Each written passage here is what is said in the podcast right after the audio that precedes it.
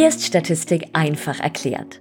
Der Podcast, der die Statistik endlich verständlich in Alltagssprache und vor allem lebendig erklärt. Ich bin Melanie Paul, Psychologin und Dozentin und ich helfe dir, Statistik zu verstehen, an dich zu glauben und die Prüfung zu meistern. Denn Statistik ist definitiv machbar.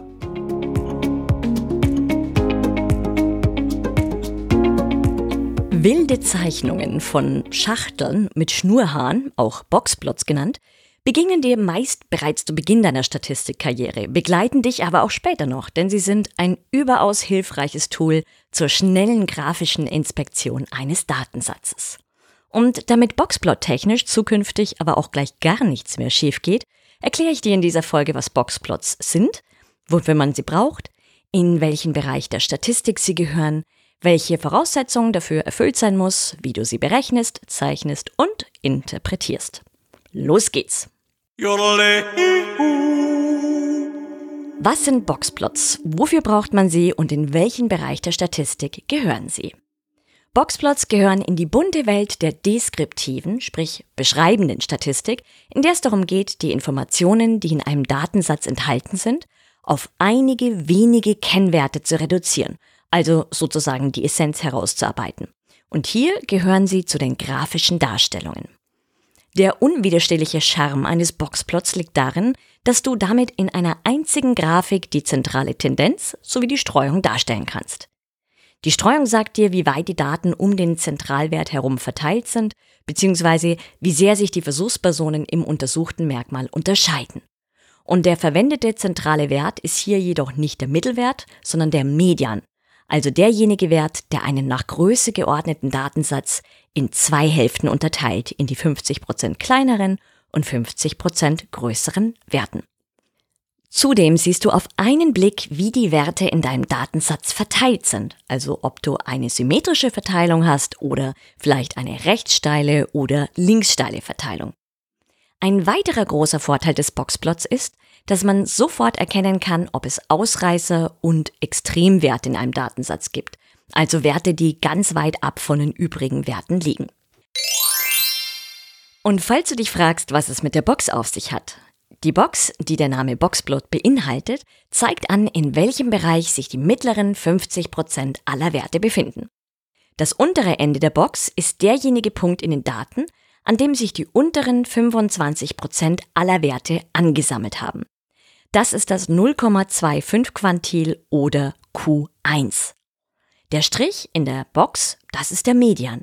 Bis hierher haben sich 50% aller Werte angesammelt. Das ist das 0,5 Quantil oder Q2. Und das Ende der Box kennzeichnet den Punkt, an dem sich 75% aller Werte angesammelt haben. Das ist das 0,75 Quantil oder Q3.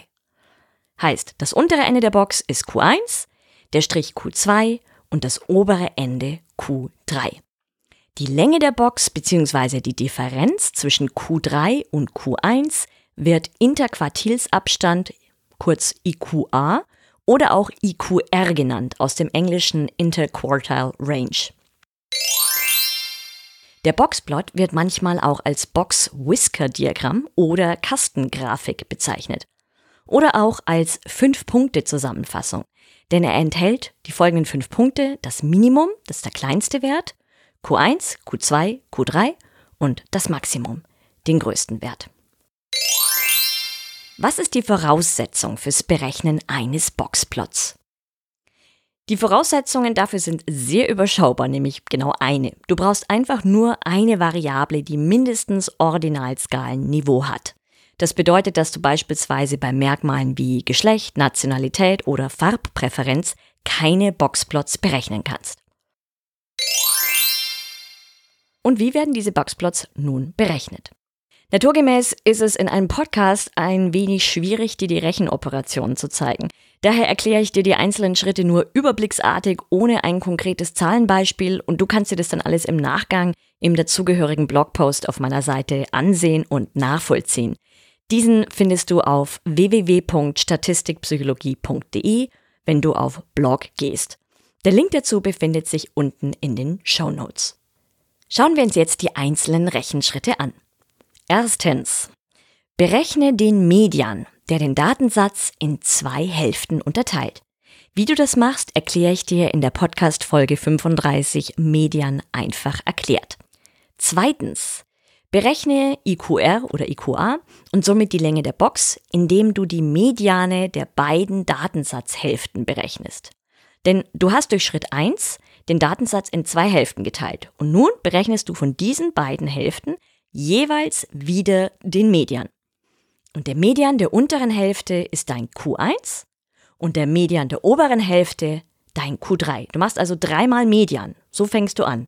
Erstens Median für den gesamten Datensatz und dann im zweiten Schritt für die zwei Datensatzhälften jeweils wieder die Mediane. Und das gibt dir Q1 und Q3. Und der Interquartilsabstand, der wird berechnet, indem du Q3 minus Q1 rechnest. Damit hast du die Länge der Box.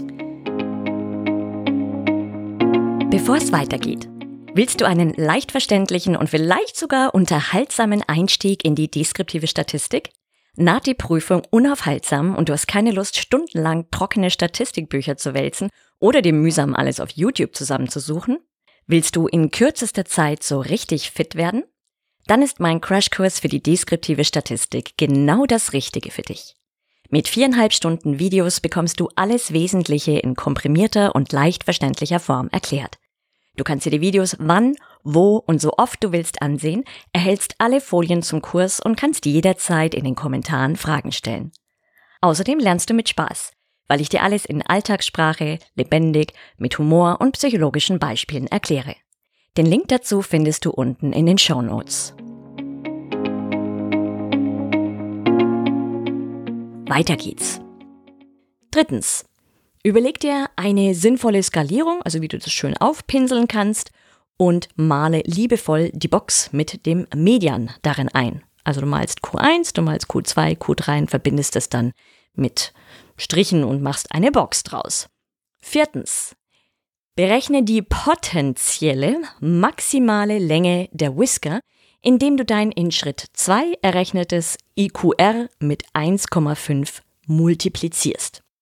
Die sogenannten Whisker, das kommt aus dem Englischen Whisker Schnurhaare, sind die Striche, die meist auf beiden Seiten der Box herausragen. Ich sage bewusst meist, weil es auch Boxplots gibt, bei denen nur einer oder keiner der beiden Whisker herausragt. Grundsätzlich gilt, die Whisker werden einmal am unteren Ende der Box nach unten und einmal am oberen Ende der Box nach oben hin eingetragen. Oder wenn du das mit dem Boxplot liegend malst, nach links und nach rechts. Zurück zur Berechnung. Falls du dich fragst, warum die Länge der Box mit dem Wert 1,5 multipliziert wird, das ist eine in den Sozialwissenschaften festgelegte Konvention, die wir einfach mal so hinnehmen müssen. IQR mal 1,5 ist die potenzielle maximale Strecke, die deine Schnurhaare vom unteren Ende der Box aus nach unten und vom oberen Ende der Box aus nach oben annehmen können. Endet deine Box unten bei 20 und die potenzielle maximale Whiskerlänge ist 10, dann rechnest du 20 minus 10 und weißt, dass die Schnurhaare maximal bis zum Punkt 10 reichen können. Und ist das obere Ende der Box die Zahl 60, rechnest du 60 plus 10 und weißt dann, dass die Whisker bis zum Wert 70 reichen könnten. Fünfter Schritt. Jetzt kommt der für viele schwierigste Teil, nämlich das Einzeichnen der Whisker oder Schnurhaare. Das Problem ist, dass die Whisker nicht immer in voller Länge eingezeichnet werden, sondern nur bis zum letzten Wert, der noch innerhalb der potenziellen maximalen Länge der Whisker liegt. Bedeutet, du hast dir deine Box berechnet. Außerdem die potenzielle maximale Whiskerlänge. Das wäre die maximale Strecke, die die Schnurhaare am unteren und oberen Ende der Box annehmen könnten. Also salopp ausgedrückt, so weit könnten die Whisker unten und oben aus der Box rausstehen. Du schaust dir nun an, welche Werte ober und unterhalb der Box die letzten sind, die noch innerhalb dieser potenziellen maximalen Whiskerlänge liegen und ziehst dann deine Whisker bis zu diesen Werten. Also nur bis zu diesen Werten. Angenommen, der kleinste Wert in deinem Datensatz wäre die 14. Du hättest aber berechnet, dass die Whisker potenziell vom unteren Ende der Box bis zur 10 laufen könnten. Wir haben ja vorher 20 minus 10 ist gleich 10 gerechnet. Also bis 10 könnten die potenziell lang sein. Der letzte Wert, also der kleinste Wert, ist aber die 14. Dann ziehst du die Whisker nicht bis zu 10, sondern nur bis zu 14, weil das dein letzter verfügbarer Wert in dieser potenziellen maximalen Whiskerlänge ist. Wie gesagt, das ist im Audioformat so ein bisschen schwierig darzustellen, daher schau dir bitte einfach meinen Blogpost dazu an. Nun kommen wir zum sechsten und letzten Schritt. Zeichne eventuelle Ausreißer und Extremwerte ein. Mit Kringeln und Sternchen oder was auch immer an deiner Hochschule Usus ist. Ausreißer sind Werte, die außerhalb deiner potenziellen maximalen Whiskerlänge liegen. In unserem Beispiel Werte kleiner 10 oder größer 70.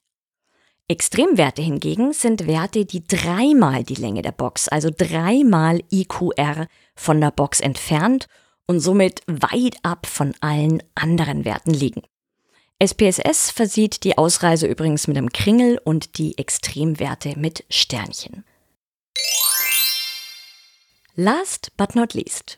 Wie werden Boxplots interpretiert?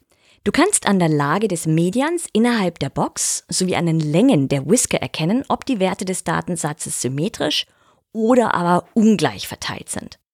Bei symmetrischen Verteilungen liegt der Strich genau in der Mitte der Box. Bei rechtssteilen Verteilungen ist der Strich nach oben oder rechts hin verschoben und bei linkssteilen nach unten bzw. links.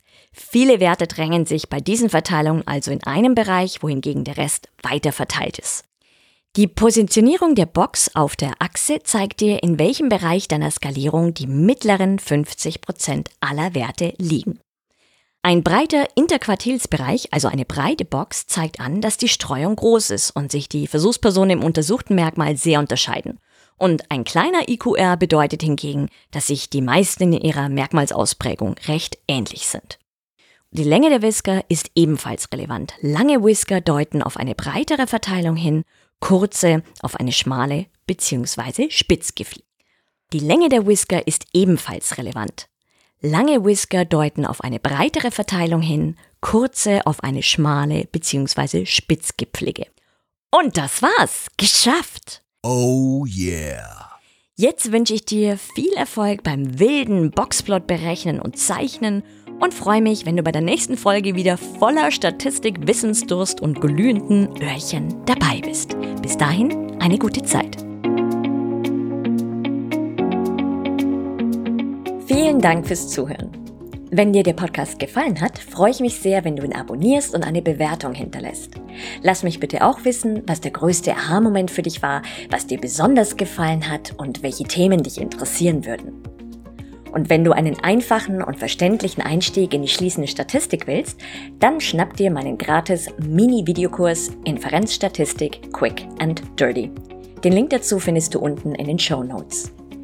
Jetzt wünsche ich dir noch einen ganz schönen Tag und vergiss nicht, Statistik ist definitiv machbar.